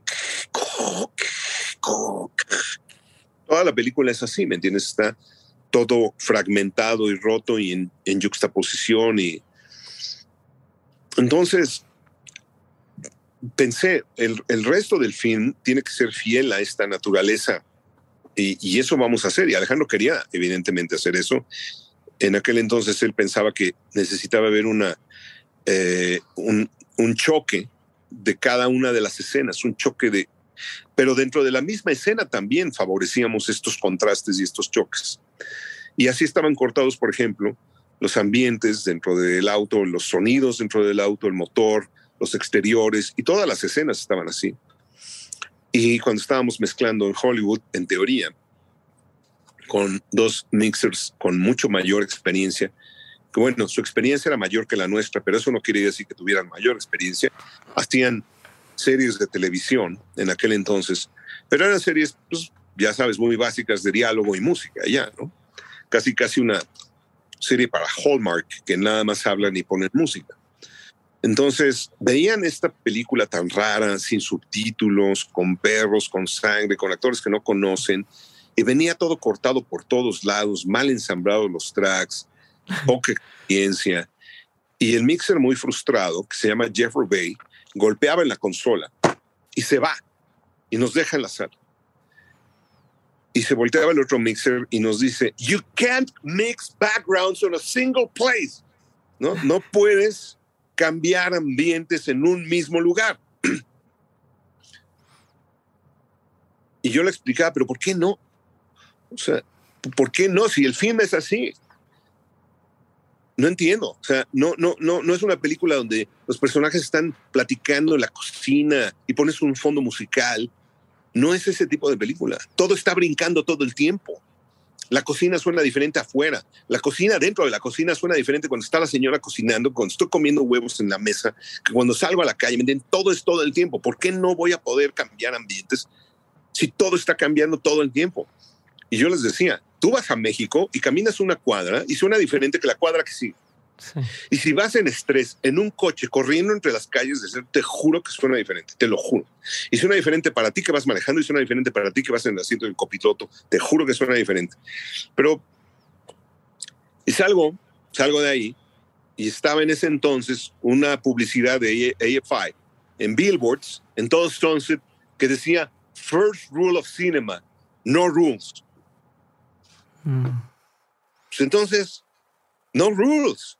Esto ya lo sabemos ahora. Y Jeff okay.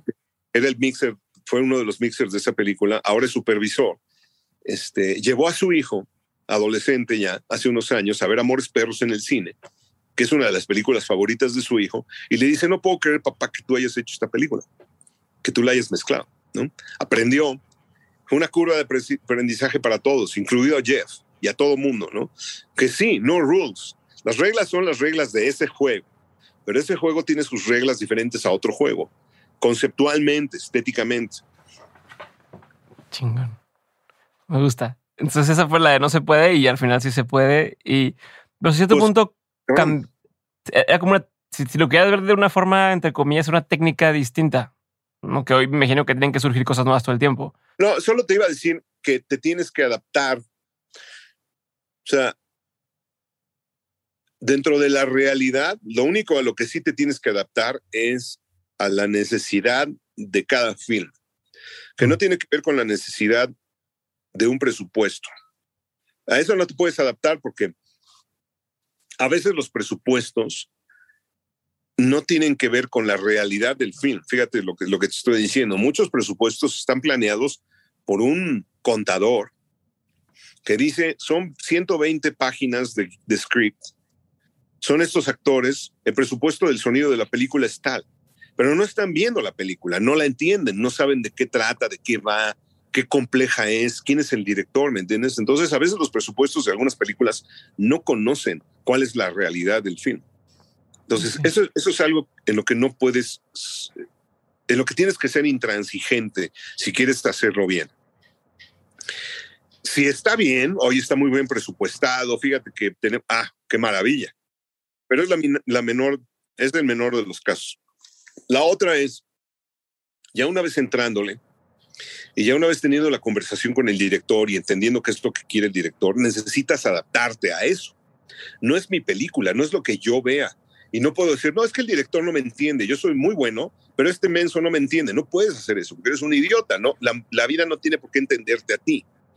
Yo tengo que adaptarme a la película, yo me tengo que adaptar a lo que está viendo el director, es su película, ¿no? Yo puedo someter a su consideración algunas cosas que yo veo, eso sí. Puedo proponerle algunas cosas, para eso me contratan pero no puedo estar en constante conflicto porque el tipo no me entiende, porque eso es como una locura. O sea, hay muchas personas que se pueden frustrar así en la vida, pues la vida no me entendió, la vida no me dio lo que me tenía que dar, pues la vida. Entonces, como que siempre hay alguien que tiene la culpa, pues la vida o mi jefe o el gobierno o no sé quién, pero nunca yo, ¿no? Yo estoy bien, pero la vida me ha tratado muy mal y todo el mundo está en contra de mí. Pues no puede ser, cabrón. o sea, no, no, a veces pues, algunas cosas, pero son realmente la, menor cantidad de las veces siempre uno termina siendo su peor, enemigo. Entonces, si estás trabajando en una película y no entiendes para quién estás trabajando, de qué se trata el film y lo que tienes que hacer, ese problema es mío. Ok. Pensando en consejos que tú antes dabas como buenos, ¿cuál sería un consejo que tú antes dabas como un buen consejo, pero con la experiencia ya no darías? Tengo un problema muy grave que tengo una memoria selectiva que con los años se me va borrando. Entonces conozco a muchas personas que me recuerdan cosas que me avergüenzan.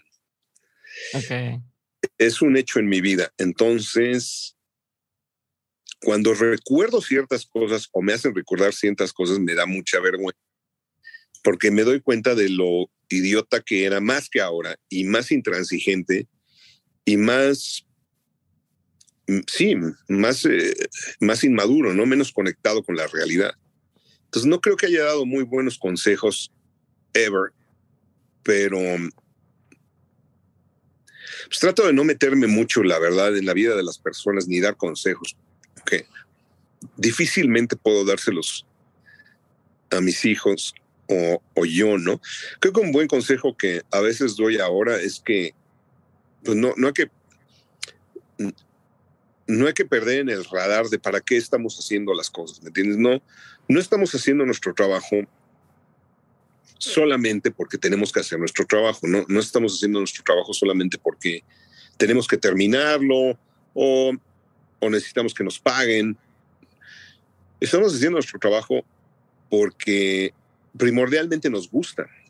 Y, y cuando reflexionas en que lo que estás haciendo te gusta, se pueden aliviar muchas de las penas en el camino, porque el trabajo siempre ofrece problemas y, penas y responsabilidades que no eran las que querías, pero que ya son parte de la responsabilidad, pero yo no sabía que esta responsabilidad venía ligada de la otra. Cosas así, ¿me entiendes? Pero si, si de repente echas unos pasos para atrás y ves y te das cuenta de que lo estás haciendo porque te gusta, alivian un poco las cosas. Y ver es muy importante. Cuando estamos editando, nos pasó en Revenant mucho. Era un equipo muy grande porque era, era también muy poco tiempo y yo entré tarde a ser supervisor de esa película porque yo no estaba haciendo la supervisión de Revenant. Después de, de Birdman, había platicado ya con Alejandro años atrás de que me quería regresar a México justamente porque mi hija tenía dos años y no quería chutarme otros cuatro años lejos, ¿me entiendes? Para un niño de dos, de repente regresar a seis años ya, ya no sabe ni quién eres. Entonces, em, yo no empecé siendo el supervisor de sonido de Revenant, pero cuando entramos, porque después tuvimos que hacerlo por una u otra razón. Eh, yo invité a Randy Tom a que me ayudara porque era otra película larga y monumental y detallada. Pero cuando entramos Randy y yo nos dimos cuenta de que muchos de los editores que habían estado trabajando previamente no estaban viendo la película, solo estaban ilustrando la película, que son cosas muy distintas. Por ejemplo, si veían el río, ponían un río, si veían ah, eh, caballos, ponían caballos, si veían, ¿me entiendes? No, no veían de qué trataba la película, no veían por qué la cámara está abajo, por qué está arriba, por qué abren, cuál es la lógica que provoca eh, el estado anímico del personaje, de por qué decidieron iluminar de esa manera la escena, por qué la cámara está donde está. Todas esas cosas te hacen pensar que la narrativa del sonido no tiene que ver con la ilustración del sonido, sino con lo que está pasando entre líneas, que no es el diálogo, no es, la actuación. Y en un film, por ejemplo, como, como Revenant, todas estas cosas tenían que ver con algo que se aproxima o que se va, ¿no? Porque la cámara siempre está en un gran angular, dando 360 grados, y, y lo que empieza siendo un big close-up de un río turbulento, fuerte, frente a la cámara, de repente se vuelve un, un hilo en la lejanía que está detrás de los personajes y ese hilo se mueve en la pantalla del lado izquierdo al derecho, del derecho a izquierdo, pero está, no se ha ido. Pero tú ya estás en un bosque de coníferas y el bosque de coníferas tiene sus pájaros, el aire, el movimiento de las ramas, ¿me entiendes? Entonces, eso es lo, lo que está comunicando la escena. Entonces, ¿qué elementos tengo yo para hablar de esos movimientos, de esas geografías, de ese cambio geográfico de los elementos que antes eran una cosa y ahora son otra cosa en una misma. No es una película estática, no, no era de corte A, cerrado, abierto, el otro, no, no, no era eso. Y se nos olvida eso. Entonces, como dicen en el, en el refrán, de tanto ver el bosque no vemos los árboles. Ok. A ver, ahorita me surge la duda, ¿cómo trabajas el sonido cuando, cuando no solamente se hace para cine, ¿no? El caso, por ejemplo, de, Bardo, que es también pensando en que va a estar eh, en Netflix y que pues, sí, sí, sí se proyectó en cine, pero también eh, va a streaming. Mucha gente no tiene un surround sound, mucha gente... Mm. cuáles son los limitantes o el reto, cómo cambia de hacerlo pensando en las diferentes ventanas? Sí. Hemos tenido mucha fortuna ahora porque justo aquí en donde estamos ahora en Cinematic Media hacemos mucha mezcla en Nearfield. La mezcla Nearfield es básicamente una mezcla de cine, pero hecha para plataformas. No sé si les haya pasado este fenómeno que estás viendo una película y, tienes que estar constantemente peleándote con el volumen, porque a ver, súbele, ¿qué, dijo? A ver, súbele. No, bájale, bájale la música, no. A ver, súbele otra vez que no entendí lo que dijo. A ver, bájale, bájale la. ¿Me entiendes? Estás eso pasa porque lo que estás oyendo está mezclado con un rango dinámico que le funciona a una sala cinematográfica. Cuando vas al cine, eso es lo que quieres. Quieres que haya un rango dinámico entre lo muy sutil, lo muy fuerte. Está muy bien. Pero hay una regla ya muy concreta, casi matemática, de cómo debes de mantener un estándar, no de volumen de sonido, sino de percepción de volumen de sonido, para que justamente quien está viendo esto en un iPad o en un teléfono, olvídate de la tele. No tenga que estar subiéndole y bajándole el nivel porque oyó la música. Eso es una mezcla en Earfield. Y afortunadamente por la experiencia que tuvimos haciendo esto, ya íbamos planeando ciertas cosas. Cuando llegamos a esa parte, que es lo último que se hace en la mezcla en Earfield, después de la mezcla larga y puntual en cine, John Taylor, que fue el, mixer de la película, eh, terminó haciendo la mezcla en Earfield y, lo hizo de esa puntual manera. Dice, sé que esta escena es muy sutil, aquí solo está sucediendo un poco de viento y un diálogo, ¿me entiendes? Y quiero que eso no vaya a ser imposible de escuchar viniendo de una escena en el California con todo el volumen, con la gente gritando. Entonces, son cosas que vas planeando y que, pues sí, con, esa experiencia, con lo que ya sabemos que hay que hacer, queda bien. La, la verdad yo creo que una película como Bardo se tiene que ver en el cine. Eso es un hecho. Ah. si tienen un muy buen home theater en casa, me van a entender. Pero lo bueno es que en la plataforma, en este caso en, la plataforma de Netflix, se, se switchea el algoritmo y sabe si estás oyéndolo en bocinas o en estéreo o en las bocinas del coche o en audífonos. Y el algoritmo ya los... Esto en las, en las teles normales, en las últimas, digamos, de cinco años para acá, casi todas están armadas así. Una tele de dos años para acá seguro tiene esto. Y entonces ese algoritmo sensibiliza con qué, con qué bocina lo estás oyendo y lo va a optimizar para ese tipo de mezcla. Pero en casa, la mezcla Atmos, la mezcla 5.1 eh, y la estéreo, todas son near field. Ok. Bueno saber, no sabía esto. Eh, ¿Qué opinión tienes que poca gente comparte contigo? Ah, uy, un montón. No, no, no, ahí sí, ahí sí, eh, ahí, nos podemos quedar una... Mira, yo nunca entendí, ayer lo estaba platicando justamente, y me gusta mucho, pero nunca entendí el humor del Chavo del Ocho cuando yo era niño. Mi, único, mi única memoria de por qué no me gustaba era porque repetían el mismo chiste. Y a mí me pareció un poquito como aburrido. Y a todos mis cuates se destornillaban de la risa de que eso era lo chistoso, de que tenían exactamente la misma broma con la misma frase, en casi la misma situación. Y eso a mí me desesperaba mucho. Me decía, pues que mejor vamos a ver otra cosa que me dé risa con, con, algo nuevo, porque esto ya no me da risa. nunca me dio risa y nunca lo entendí. Pero hay muchas cosas que me pasa así en, en, general en la vida y pues uno, o sea, ahora tengo 59 años ahora, porque yo creo que tengo 59 años cuando tenía 9 años.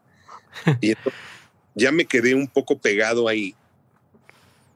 Y hay muchas cosas que no, no logro, no sé por qué, ¿me entiendes? Y me, me encantaría, la verdad, me, a, a, veces sí hago un esfuerzo enorme por conectar con, con cosas que sé que son no, no he podido ver, y no, no sé, o sea, está mal también. Por ejemplo, nunca pude ver Game of Thrones. empiezo a ver un episodio y me quedo dormido. Y hago lo mejor posible por verlo, pero no, no conecté. No porque no me gusten las series, por ejemplo, soy muy fan de, de, The Twilight Zone, la original de Rod Serling, me las sé todas de memoria, pero no sé, son cosas así, son gustos. hay, hay, gustos en música que también no, no puedo disfrutar, pero nunca los pude disfrutar. No, nunca me gustó, por ejemplo, Timbiriche. ¿entiendes? No, no, ni, pude conectar, ni, ni me dicen nada, ni nada. Y ahorita vas a las bodas y ves que dan conciertos. Pero, o sea, era malo en su época y ahorita ya es, insostenible.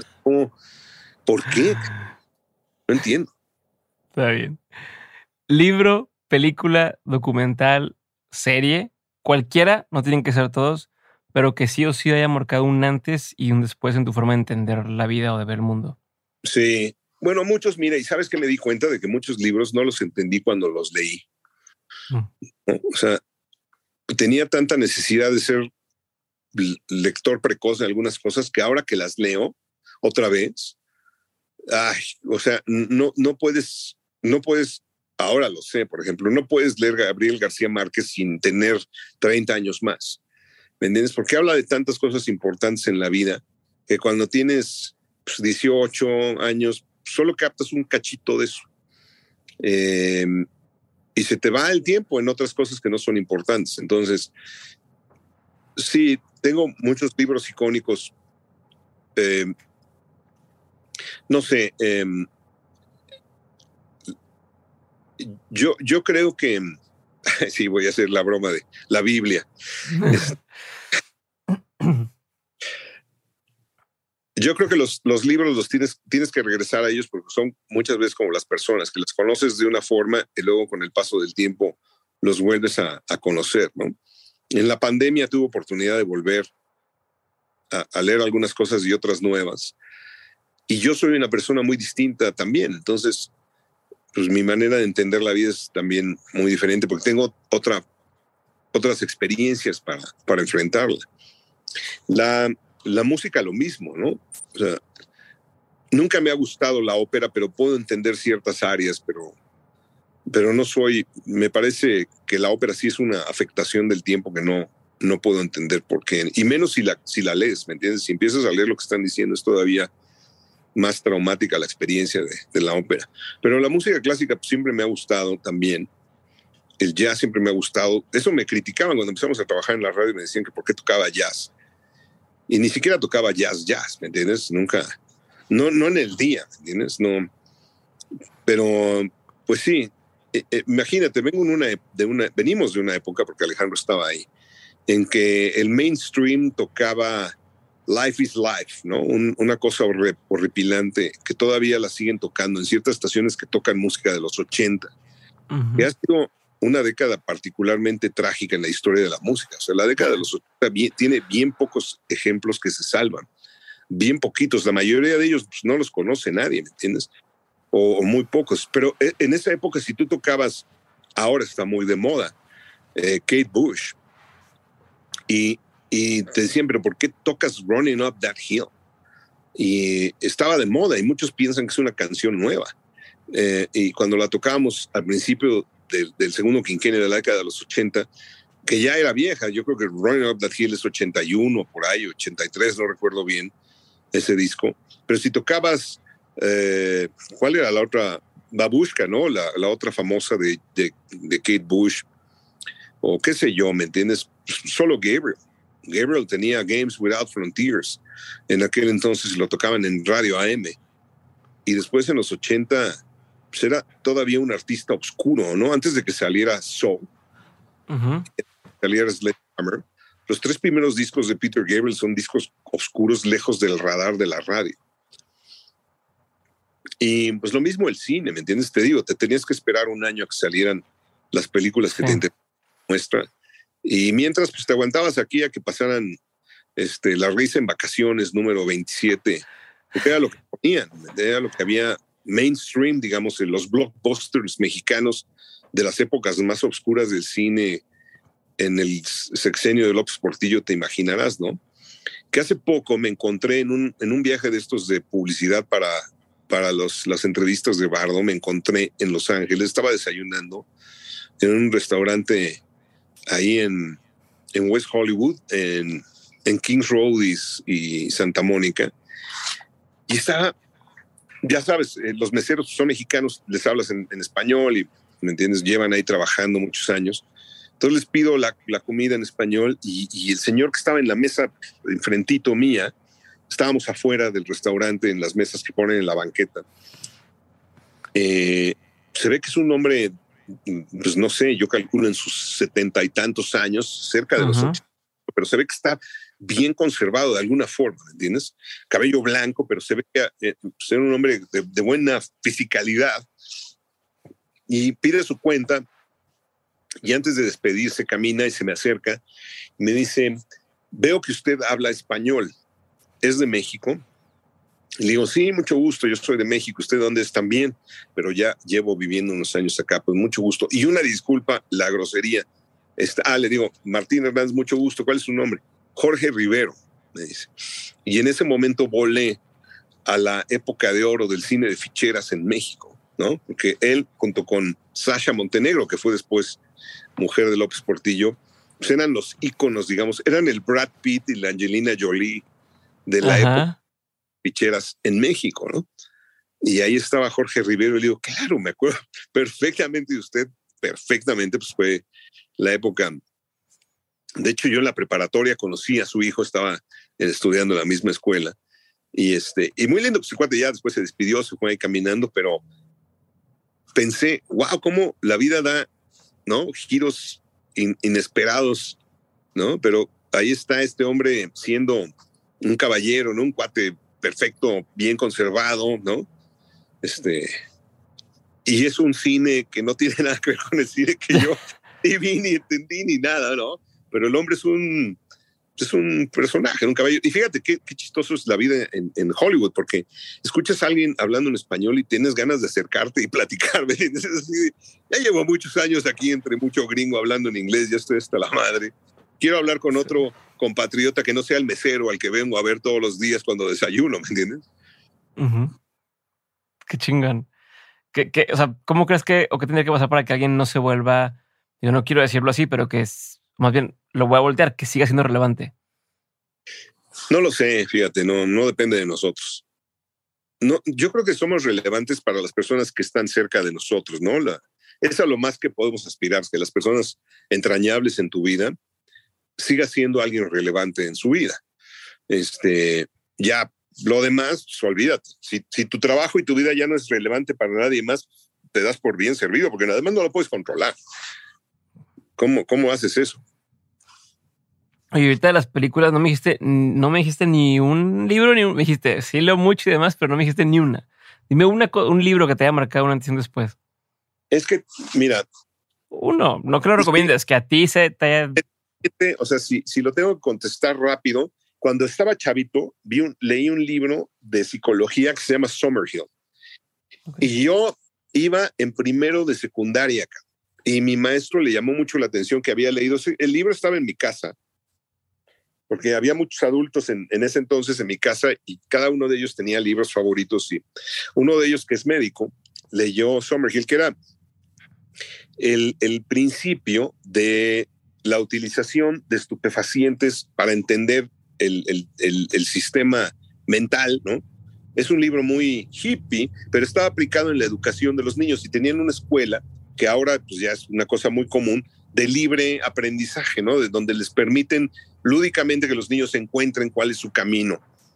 A mí me parecía muy interesante porque yo estaba en una escuela, pues, toda la primaria y todo el comienzo de la secundaria, estaba yo en una escuela muy dogmática, ¿no? De, de las hallistas, entonces me pareció muy interesante que había una escuela así donde los niños podían tocarse, ser libres, ¿no? De entender la educación de otra forma. Y mi maestro le llamó mucho la atención que estaba yo leyendo Summerhill. Me dijo, luego me lo prestas para leerlo. Entonces, ese fue así como la primera que me acuerde. Em, luego estaba La puta respetuosa de Sartre la verdad me, acordé, me acerqué, pues es una obra de teatro, me acerqué a ese libro porque yo no sabía en aquel entonces quién era Sartre, ni había leído Así habló Zaratustra todavía, pero estaba el librito y es una obra de teatro muy chiquita, pero me, me llama mucho la atención. El drama era, era imposible, era todo. Entonces creo que le entendía vagamente al, al por qué estaba todo tan triste para el personaje, pero al final del día pues, estaba cosificado por, por, su, por su novia, por su esposa y por las mujeres en su entorno, ¿no? Nada raro, era Sartre. Y después ya más adelante me, me llamó mucho la atención. Teníamos un, una colección de cuentos que se llamaba Sepan Cuántos. Era una colección muy vasta de cosas muy, de, muy distintas, ¿no? Desde el Loco de Espinosa hasta Onetti, hasta Julio Cortázar. Rayuela es uno de mis, de mis libros favoritos. El humor de, Julio Cortázar ahí, ¿no? La profundidad. Juan José Arriola, pues, El Llano en Llamas, Pedro Páramo. Empecé a leer en inglés mucho tiempo después y me gustó mucho Walt Whitman como para entenderlo realmente. Después, después volví a leer Tortilla Flat de John Dos Pasos y, a Jack Kerouac con On the Road, pero los leí primero en español, luego ya los volví a leer en inglés para con tiempo y con más entendimiento. Pero Walt Whitman sí mm, dije, wow, o sea, ¿quién puede ser? La poesía tiene ese alcance, ¿no? Obviamente, pero explicarla en inglés es como un universo de por sí ya el universo que es la poesía y luego todavía la poesía en inglés es increíble. Y, bueno, te decía hace rato de, Gabriel García Márquez, el, primer libro de Gabriel García Márquez que agarré fue el más difícil, que era Cien años de soledad. Y la verdad no, no, no, lo, no lo terminé ni, ni nada. Eh, el amor en los tiempos del cólera lo volví a leer, ahora en la pandemia, completito y lo entendí. Me di cuenta que no había entendido también absolutamente nada cuando lo agarré. Y uno, un, filósofo, bueno, él, dice que es escritor y que su hermano es el filósofo, pero él es el filósofo. Em, eh, eh, eh, tiene un libro que se llama Nothing to be Frightened of. Y me tengo que acordar ahorita el nombre, déjame. ¿Te digo o no te digo? No, no me Ah, ya te dije. Barnes. Julian Barnes. ¿Ves? Tengo algo con Julian Barnes. Tengo esa, esa edición de Nothing to be Frightened of. Y me compré varios porque cada vez que hablaba de él regalaba una copia. es un libro sólido por todos lados. Eh, es un libro filosófico, yo, yo pienso, ¿me entiendes? Eh, y es muy bardo, fíjate, ahorita que lo estoy diciendo, es un libro muy bardo porque él está reflexionando en realidad de los últimos días, de lucidez de su madre, de su papá, de la memoria de ellos, de su hermano, de sus amores, de sus relaciones personales y de cómo inevitablemente en algún momento va a tener que hacer esa transición como todos ellos hacia el olvido y hacia otro lugar donde él supone que no existe nada, ¿no? El, el, nombre de la novela es, es más bien irónico, Nothing to be frightened of, ¿no? La muerte es nada, de la cual tenerle miedo que no hay nada. Entonces, pero es mucho más profundo de la, de la conclusión que te estoy diciendo del nombre. Ese, ese es un libro extraordinario. Y bueno, empecé a leer también, y tampoco lo terminé, Sapiens, el de... Um, sí, no, Nuval este, Harari, este güey, Nuval Joa Harari. Así es, exactamente. Yuval Noah Harari. Ándale. Sí. Perfecto. Y, y, pues ahí andamos. Y de música, pues ahí sí ya es muy difícil porque tengo infinidad de cosas que tienen que ver conmigo. Y películas, las primeras películas que me llamaron la atención fueron West Side Story, Fiddler on the Roof, eh, no sé, Odisea, la vi muy niño, la vi en el cine. Varias, sí, ahí sí hay un universo nuevo. Última pregunta, Martín. Eh, de todo lo que has vivido, tanto en lo personal como en lo laboral, has tenido un montón de aprendizajes. Si tuvieras que quedarte con tres aprendizajes que quisieras tener siempre presentes, ¿cuáles serían? Siempre trato de, ahora tener presente el hecho de que si no tengo nada bueno que decir, mejor es quedarme callado, la verdad, porque tendía mucho a abrir la boca cuando no debía de haberlo hecho y trato de quedarme callado tiempo. Y la otra es que la verdad al final del día al final de la vida o de un problema y eso, no pasa nada. O sea, cuando sentimos que está pasando lo más duro y difícil de la vida, claro, en ese momento, cuando está pasando es horrible. Y no necesitas que ningún idiota te diga, no, es que no pasa nada. fuck you. Pero a veces sí ayuda un poquito pensar que es pasajero, ¿me entiendes? Así como la alegría absoluta y la, el, el, sí, la enorme alegría que a veces sentimos es pasajera y las cosas bonitas que quisiéramos que nunca se fueran se van. Pues también el dolor, también la verdad, el sufrimiento se va. Entonces, eso hay que tenerlo siempre en mente porque se van y no, no, no, no, no pasa nada. Vendrán otros, digo, vendrán otras alegrías, otros sufrimientos, pero, pero es en el que está, se va. Y pues yo creo que no, no, no tendría muchas más cosas que hacer, la verdad. Entonces, ah, me arrepiento más de las cosas que no he hecho que de las que sí he hecho, ¿me entiendes? Sí me arrepiento de muchas que hice, que estuvo mal, mal por múltiples razones personales, pero me arrepiento más de las que no hice. Entonces, prefiero seguir haciendo cosas aunque después me arrepienta.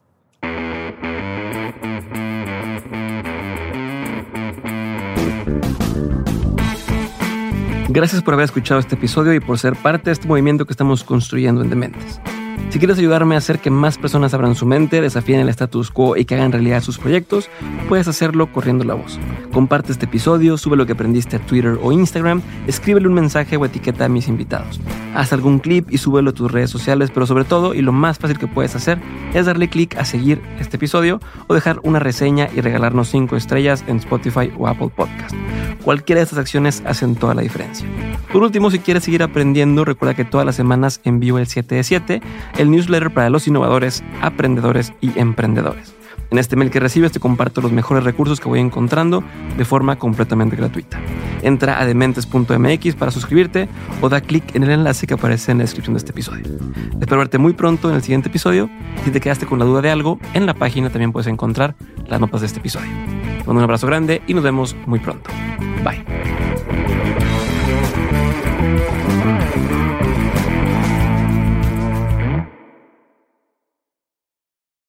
Lucky Land slots, you can get lucky just about anywhere. Dearly beloved, we are gathered here today to. Has anyone seen the bride and groom? Sorry, sorry, we're here. We were getting lucky in the limo and we lost track of time. No, Lucky Land Casino, with cash prizes that add up quicker than a guest registry. In that case, I pronounce you lucky. Play for free at LuckyLandSlots.com. Daily bonuses are waiting. No purchase necessary. Void where prohibited by law. 18 plus. Terms and conditions apply. See website for details.